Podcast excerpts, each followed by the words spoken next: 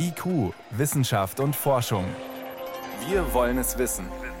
Ein Podcast von Bayern 2. Willkommen zum Corona News Podcast, Folge 54 mit Jan Toczynski aus der Wissenschaftsredaktion des Bayerischen Rundfunks und ich spreche auch diese Woche über die wichtigsten Corona-Fragen mit Dr. Christoph Spinner. Er ist Infektiologe und Pandemiebeauftragter am Klinikum Rechts der ISA der Technischen Universität in München. Ich grüße Sie, Herr Dr. Spinner. Hallo, ich grüße Sie, Frau Toczynski. Herr Spinner, ähm, wir sehen jetzt seit einigen Tagen äh, tatsächlich wieder ein wenig sinkende Corona-Inzidenzen. Fast macht sich so eine kleine Erleichterung breit. Wir gucken so ein bisschen Richtung Frühling und gleichzeitig warnt das Robert Koch Institut vor dem Herbst, nämlich mit der Sorge vor einer Corona-Welle im Herbst. Man ist dort sehr sicher, dass es eine nächste Welle geben wird. Wie viel Sorge macht Ihnen das, Herr Spinner? Naja, ich glaube, in den letzten zwei Jahren wurde viel gewarnt und viel gesorgt. Auch wenn wir im Moment deutlich rückläufige Fallzahlen sehen, sehen wir diese bei uns in der Klinik noch nicht. Und auch bei uns am Klinikum rechts der ISA ist die Situation nach wie vor so, dass die Covid-19-Bettenkapazität vollständig ausgelastet ist. Weiterhin ist fast jedes zehnte Bett bei uns mit einem SARS-CoV-2-infizierten Menschen belegt. Etwa die Hälfte davon, die in den letzten 24 Stunden aufgenommen werden mussten, auch tatsächlich weiter wegen wegen Covid. Also auch wenn Omikron deutlich weniger schwer oder deutlich weniger häufig schwer mit Krankheitsverläufen assoziiert ist, durch die Impfung eine groß oder eine Vielzahl der Bürgerinnen und Bürger bereits geschützt ist, spielt Covid-19 auch heute noch eine Rolle in den Kliniken. Natürlich werden wir in den ähm, Frühlings- und Sommermonaten hoffentlich und sehr sicher eine weitere Entlastung sehen. Das heißt, die Fallzahlen werden weiter sinken. Aber spätestens im nächsten Winter wird sich dies wieder umkehren und wir müssen nicht nur mit einer Welle, sondern vor allem für die sogenannten vulnerablen Personen immer in den Wintermonaten mit einer regelhaften Zunahme der Infektions- und Erkrankungsfälle rechnen. Und zu diesen sogenannten vulnerablen Personengruppen gehören eben vor allem die älteren Menschen, also die jenseits der 60 Jahre, solche mit chronischen Immundefekterkrankungen beziehungsweise Erkrankungen, die das Immunsystem beeinträchtigen. Und wir hatten ja letzte Woche schon drüber gesprochen. Ich bin mir sehr sicher, dass für sogenannte vulnerable Personengruppen in Zukunft ähnlich wie zur Grippeauffrischungsimpfung eine Art saisonale Auffrischung notwendig werden wird. Eine Auffrischung ist ein sehr gutes Thema. Es ist ja tatsächlich so, dass wir ziemlich genau wissen, dass eine dritte Impfung sehr gut schützt vor den jetzt Corona-Infektionen und der Omikron-Variante. Ähm, es wird aber natürlich auch an einem Omikron angepassten Impfstoff gearbeitet, der in ja, wenigen Wochen oder Monaten auch zur Verfügung stehen soll. Jetzt haben wir erste Zahlen äh, zu so einem Impfstoff gesehen, und zwar vom US-Hersteller Moderna. Der hat jetzt erstmals an Makaken diesen angepassten Impfstoff getestet. Allerdings war das Ergebnis eher ernüchternd. Was ist denn dabei rausgekommen, Herr Spinner? Ja, Sie sprechen von einem Preprint, das heißt einer noch nicht voll veröffentlichten Arbeit eines Omikron angepassten Booster-Impfstoffes, der ähm, in Affen getestet wurde, und zwar 41 Wochen nach der Grundimpfung. Stark vereinfacht zusammengefasst zeigte sich kein wesentlicher Vorteil des Infektionsschutzes eines Omikron-spezifischen Boosters im Vergleich zum jetzt verwendeten mRNA 1273 moderner Impfstoff, der auch als Spikevax bekannt ist. Ähm, auch wenn sich diese Daten aus dem Tiermodell nicht eins zu eins in den Menschen übertragen lassen, bleiben daraus doch zwei Hypothesen abzuleiten. Offensichtlich führt auch der Omikron angepasste Impfstoff der jetzt hier untersucht wurde, nicht zu einem wesentlich besseren Infektionsschutz. Freilich sind keine Aussagen zum Schutz vor schwerer Erkrankung möglich und genau darauf kommt es ja eigentlich an. Insofern ist diese Arbeit durchaus interessant. Ich glaube, es lohnt sich aber jetzt abzuwarten, wie gut andere Omikron angepasste Impfstoffe schützen, ob es nicht doch noch gelingt, eine bessere Omikron-Anpassung zu erreichen und dadurch auch den Infektionsschutz weiter zu verbessern. Auf der anderen Seite, und das sehen wir auch jetzt schon, ist das Ziel total verhinderter SARS-CoV-2-Infektionen nicht realistisch. Impfstoffe schützen vor allem vor schwerem Covid-19. Sie reduzieren auch die Wahrscheinlichkeit, an einer symptomatischen SARS-CoV-2-Infektion zu erkranken. Aber diese Reduktion wird eben nicht so stark sein, dass keine Infektionsausbreitung mehr stattfindet. Kann man aus diesem Preprint etwas ableiten darüber, wie dieser Omikron angepasste Impfstoff wirkt bei Menschen, die sich zum ersten Mal impfen lassen? Untersucht wurde in dieser Arbeit ja nach Grundimmunisierung mit dem im Moment gängigen Impfstoff eine einmalige Boosterung. Das heißt, es wurde jetzt hier noch nicht untersucht, wenn man nur mit diesem Impfstoff impft. Und ich glaube, diese Frage lässt sich heute so noch nicht beantworten. Hm. Wir haben noch ein paar äh, Themen im Zusammenhang mit den Impfstoffen. Wir haben ja mehrfach äh, und immer wieder hier im Podcast auch drüber gesprochen, der äh, Unterschied Schutz vor einer Infektion und Schutz vor schweren äh, Verläufen. Da spielen ja die T-Zellen, die Gedächtniszellen eine besondere Rolle. Es gibt jetzt auch eine Arbeit, die sich nochmal mit dem Impfstoff von AstraZeneca beschäftigt hat und äh, da auch etwas zur T-Zellimmunität herausgefunden hat. Können Sie uns dazu was sagen, Herr Spinner? Ja, im Wesentlichen ging es ja schon immer um die Frage, ob heterologe oder homologe Impfstoffregime mit Vektor- oder mRNA-Impfstoffen oder eben die Kombination mit unterschiedlichen Schutzwirkungen assoziiert sind. Und in der von Ihnen angesprochenen Arbeit wurden 60 Mitarbeitende im Gesundheitswesen, die mit einer Kombination der vier zugelassenen Impfstoffe, also Jedox, Vaxzevria von AstraZeneca, dem A26-CoV-2-Vakzin von Johnson Johnson, dem Spikevax mRNA 1273 von Moderna bzw. BNT 162b2, also Comirnaty von BioNTech Pfizer, geimpft wurden. Und es zeigten sich bei allen Geimpften nachweisbare sogenannte Anti-S-IgG-Titer. Also das sind die neutralisierenden Antikörper, die in der Lage sind, die Oberflächeneiweiße von SARS-CoV-2 zu neutralisieren. Und wie bereits bekannt war, waren bei mRNA-Geimpften deutlich höhere Antikörperspiegel in den ersten sechs Monaten nachweisbar, wobei diese dann im Verlauf auch schneller wieder abfielen. Interessant ist, dass bei den Johnson Johnson Geimpften insgesamt niedrigere Titer beobachtet wurden im Vergleich zu mRNA-Geimpften, was wir auch zuvor schon von anderen Vektorimpfstoffen kennen. Diese allerdings im Laufe der sechs Monate weitestgehend konstant blieben, also nicht so stark wie nach mRNA-Impfungen abfielen. Bei allen Geimpften zeigte sich eine gute Neutralisation aller Varianten im Labor mit der Ausnahme von Omikron. Also es bezieht sich vor allem auf Alpha und Delta, wobei bekanntermaßen der mRNA-Booster die Neutralisation gegenüber Omikron verbessert. Das heißt also, die nach Grundimpfung einsetzende Immunantwort nochmal deutlich verstärkt und robuster macht und das wussten wir auch zuvor, aber der interessante Aspekt dieser Arbeit besteht darin, dass die sogenannte zelluläre Immunität, also nachweisbare B- und T-Zellen, die spezifisch gegen SARS-CoV-2 äh, wirksam bleiben, auch über sechs Monate danach noch detektierbar sind. Und in der Praxis liegt genau darin heute eine der Hauptherausforderungen im Grunde können wir das Ansprechen der Impfung nur bedingt messen. Wir können zwar nachweisen, ob neutralisierende Antikörper da sind. Diese sind wahrscheinlich mit dem Schutz vor Infektionen assoziiert.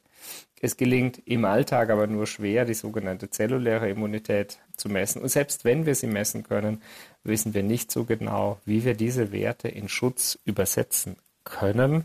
Das bleibt eine der wesentlichsten Herausforderungen zumindest für sogenannte vulnerable Personengruppen, also Menschen mit besonderer Erkrankung des Immunsystems, denn in der Allgemeinbevölkerung wird auch weiterhin keine Bestimmung des Ansprechens auf eine Impfung notwendig sein. Hier kann so wie im Moment eine regelmäßige Empfehlung zur Auffrischung kosteneffektiv in die Praxis umgesetzt werden. Hm. Das heißt aber im Prinzip kann man schon auch sagen, aus dieser Arbeit, das heterologe Impfschema funktioniert im Prinzip gut, diese unterschiedlichen Kombinationen von Impfstoffen? Ja, in jedem Fall. Ich glaube sogar, dass wir heterologe Kombinationsimpfungen, also zuerst eine Vektorimpfung gefolgt von mRNA-Impfung, in Zukunft ganz gezielt für Menschen mit Immunschwäche nutzen können. Das machen wir auch bei anderen Erkrankungen, denn wir wissen, dass so die Antikörper Titerhöhe zumindest anfangs sehr viel höher ist. Und es gibt auch eine weitere Arbeit, die untersucht hat, ob die Kombination der mRNA- und Vektorimpfstoffe nicht vielleicht sogar mit einem besseren Schutz einhergeht. Und hier lässt sich im Labor zeigen, dass nicht nur die absolute Höhe der Antikörper nach heterologen Prime Boosting, also Vektor gefolgt von mRNA-Impfung, höher ist, sondern auch die Bindekraft der neutralisierenden Antikörper, die sogenannte Affinität, deutlich ausgeprägter ist. Das heißt, zumindest im Labor der Schutz nach heterologer Impfung besser ist. Und dieser bessere Schutz wird vor allem für Menschen mit noch höherem Risiko benötigt. Insofern glaube ich, dass wir in einigen Wochen oder Monaten weg von einer allgemeinen Impfung äh, oder Impfempfehlung hin zu mehr individualisierten Empfehlungen kommen. Das heißt, es gibt eine allgemeine Empfehlung für die Normalbevölkerung und individualisierte Empfehlungen, wie besonders zu schützende Personengruppen, also Menschen unter besonderem Risiko schweren Covid-19 noch besser geschützt werden können. Das wäre dann auch ein Vorgehen, wie wir es von vielen anderen Erkrankungen kennen. Dafür müssen aber genügend wissenschaftliche Erkenntnisse und Daten vorlegen, dass diese dann auch durch die Ständige Impfkommission bewerten und in Empfehlungen übersetzt werden können. Und da bin ich sehr zuversichtlich, dass dies so auch geschehen wird. Ist denn auch denkbar, dass es eine Grundimmunisierung mit mRNA-Impfstoffen gibt und dann ein Vektorimpfstoff äh, draufgesetzt wird als Auffrischung? Es gibt verschiedene Studien, die die sogenannte Mix-and-Match-Strategie untersucht haben, also mRNA-Impfung gefolgt von Vektorimpfstoffen. Auch das ist denkbar. Allerdings zeigt sich hier kein wesentlicher Vorteil. Also hier könnte dann auch homolog mit mRNA-Impfstoffen weiter geimpft werden. Dieser wirkliche Vorteil im Sinne des verbesserten Titeransprechens neutralisierender Antikörper ließ sich bislang nur für die Kombination von Vektor gefolgt von mRNA-Impfstoffen darstellen. Und was in dieser Studie auch bisher nicht untersucht ist, ist die Kombination mit Proteinimpfstoffen wie etwa dem von Novavax. Genau, auch von Novavax gibt es bislang noch nicht ausreichende Daten, diesen Impfstoff als Auffrischungsimpfstoff zu verwenden. Grundsätzlich wäre das natürlich denkbar. Es gibt mehrere Punkte, die zu berücksichtigen sind. Zum einen sind Totimpfstoffe deutlich aufwendiger herzustellen. Das sehen wir ja auch jetzt, obwohl eine Zulassung vorliegt, ähm, wird der Impfstoff erst in den kommenden Tagen voraussichtlich in Deutschland zur Verfügung stehen. Wir hatten ja in vergangenen Folgen schon darüber gesprochen, es brauchte deutlich mehr Aufwände, Totimpfstoffe zu produzieren. mRNA- und Vektorimpfstoffe lassen sich sehr, sehr viel leichter anpassen und in großem Stil produzieren. Deswegen hatte bereits die gesamte Bevölkerung die Chance, mRNA geimpft zu sein, während Totimpfstoffe zwar zugelassen, aber jetzt erst in den kommenden Tagen dann noch produziert und zur Verfügung stehen werden. Das mag in Zukunft vielleicht anders sein. Es wird dann auch vielleicht irgendwann mal Wahlfreiheit bezüglich Auffrischungsimpfungen geben. Allerdings bleibt ein Problem bestehen. Totimpfstoffe sind in der Regel mit einem schwächeren Ansprechen des Immunsystems vergesellschaftet. Also wir müssen vor allem jetzt sehen, ob der Schutz gerade auch mit Blick auf Omikron vergleichbar ist. Uns hat noch eine Frage erreicht, die wir im Podcast auch schon mal vor einiger Zeit thematisiert haben. Trotzdem möchte ich sie noch mal weiterreichen an Sie. Wer eine Grundimmunisierung hat und sich dann aber trotzdem mit Corona infiziert hat, und das ist ja jetzt bei der Omikron-Variante gar nicht so selten, kann der sich dann danach trotzdem einfach boostern lassen oder sollte der Antikörperspiegel gemessen werden? Die Messung des Antikörperspiegels spielt heute für Impfempfehlungen keine Rolle und das unter anderem auch deshalb, weil wir eben gar nicht so genau wissen, welche Titerhöhe mit welchem Schutz assoziiert ist. Die Titerhöhe selbst misst auch nur ein Teil der Immunantwort, nämlich die sogenannte humorale Immunität. Das heißt, die Empfehlung ist ganz klar. Für den aktuell idealen Schutz sollte jemand drei Ereignisse haben, das heißt dreimal geimpft, doppelt geimpft, genesen genesen, doppelt geimpft, geimpft, genesen, geimpft oder, was auch möglich ist, genesen, geimpft, genesen. Alle Kombinationen. Und es gibt auch, das an der Stelle nochmal nachgefragt, nicht die Gefahr, dass man das Immunsystem überfordert. Theoretisch gibt es diese Möglichkeit. Immunologen diskutieren ja bereits darüber. Es ist natürlich so, wenn man das Immunsystem in sehr, sehr kurzer Folge immer wieder dem gleichen Erreger aussetzt, dann führt dies nicht unbedingt dazu, dass der Schutz besser wird. Wir kennen das übrigens tatsächlich auch von anderen Impfstoffen. Wenn die Abstände zu kurz sind oder die Kombination der Impfstoffe nicht ideal ist, dann gibt es sogar Beobachtungen, dass der Immunschutz wieder abnimmt. Genau deshalb werden klinische Prüfungen durchgeführt, um herauszufinden, welche Kombination in welchen Abständen auch am besten zum Schutz führt.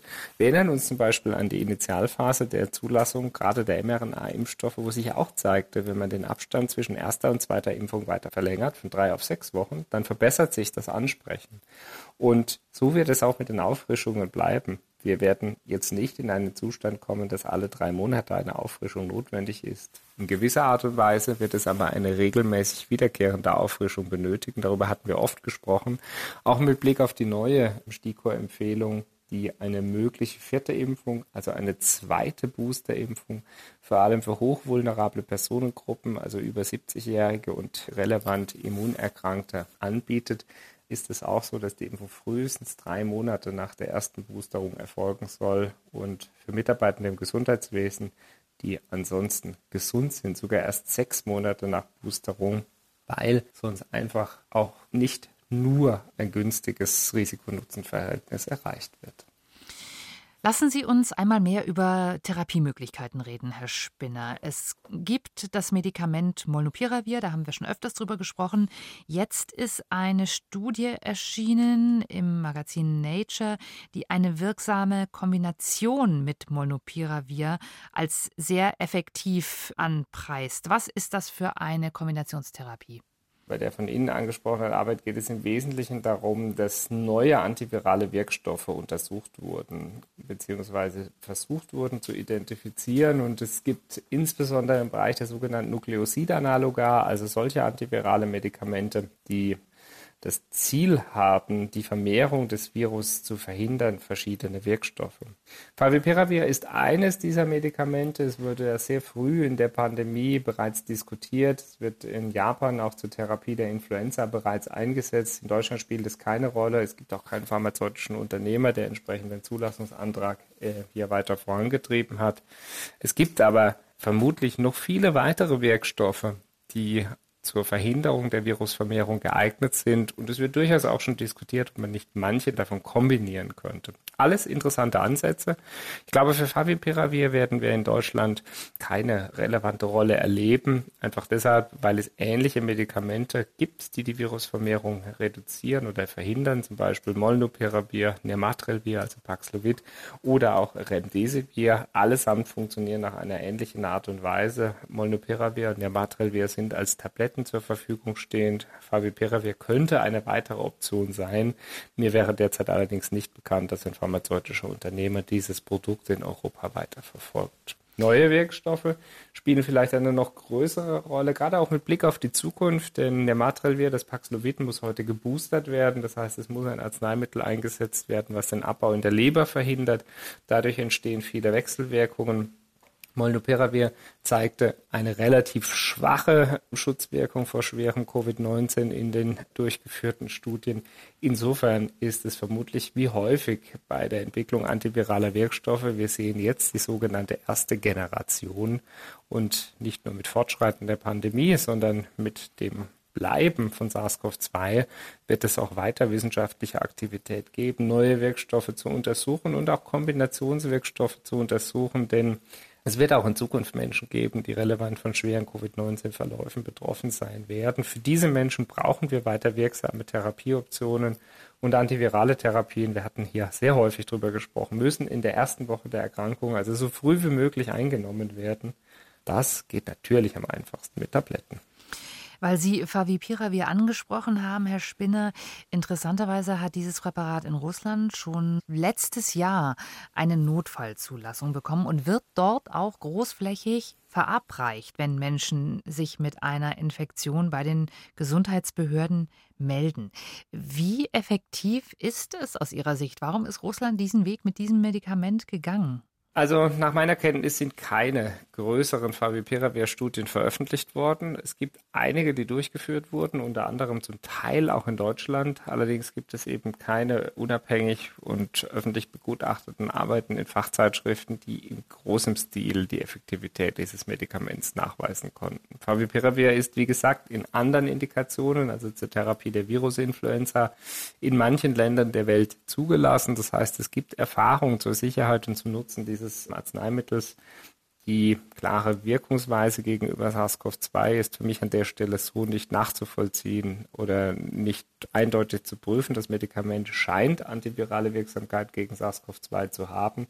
Aber um hier zu einer abschließenden Einschätzung zu kommen, müssten diese Studiendaten veröffentlicht sein. Für die Zulassung und auch nationale Ausnahmezulassungen werden auch Studiendaten herangezogen, die von äh, pharmazeutischen Unternehmen beziehungsweise im Rahmen klinischer Prüfungen erhoben wurden, ohne dass diese dann öffentlich zur Verfügung stehen müssen. Sie werden natürlich trotzdem nach gleicher Art und Weise auf Sicherheit und Wirksamkeit entsprechend beurteilt und können dann gegebenenfalls eine Zulassung rechtfertigen.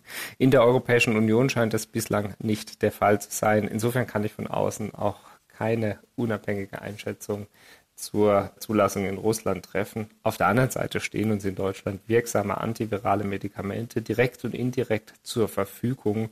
Und insofern ist der Druck lange nicht mehr so groß wie zu Anfang der Pandemie. Im Gegenteil, neuere Arzneimittel müssen jetzt ganz klar zeigen, dass sie einen zusätzlichen Nutzen bei gleichzeitig stabilem Sicherheitsprofil mit sich bringen.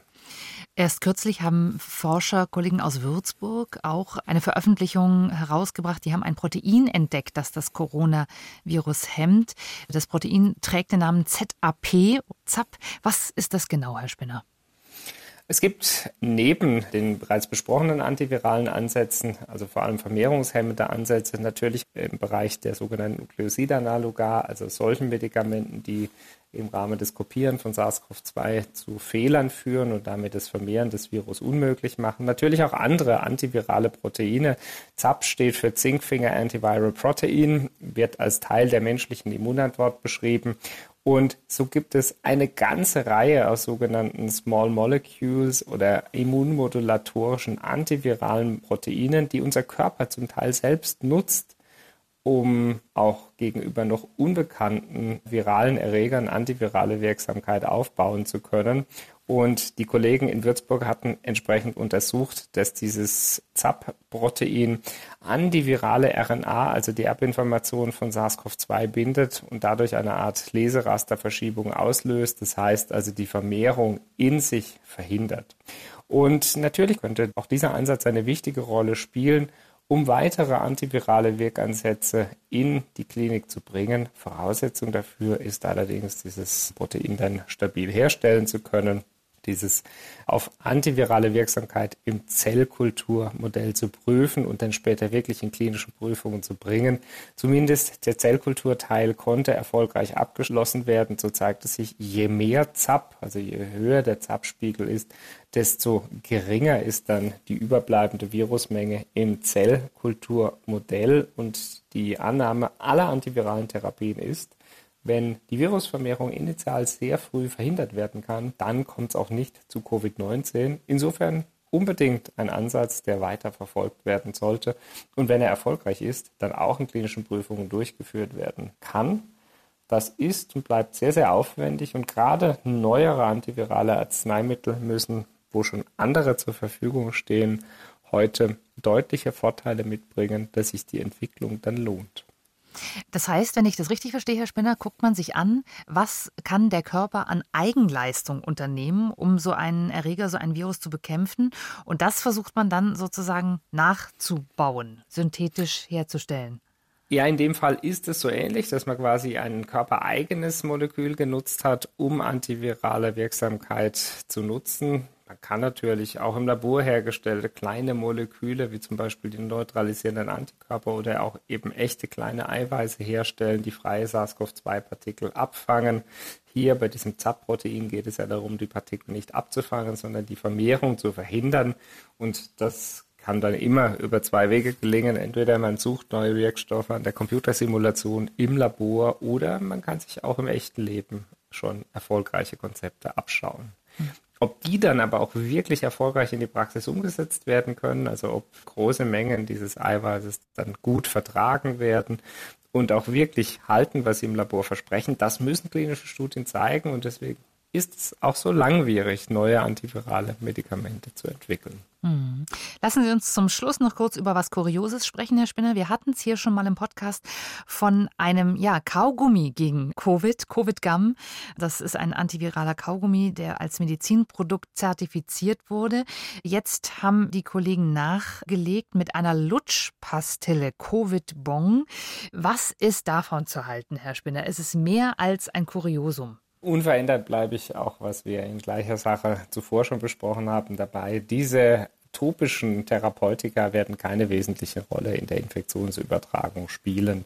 Sie sind weder geeignet, um einen vollständigen Schutz vor Infektionsübertragung aktiv wie passiv mit sich zu bringen. Ob sie überhaupt eine Rolle in der Pandemie bzw. in der Infektionsübertragung haben, ist so in dieser Form nicht gezeigt und ich bin an dieser Stelle sehr zurückhaltend. Bestenfalls schaden sie nicht. Ob sie nützen, ist zumindest unklar.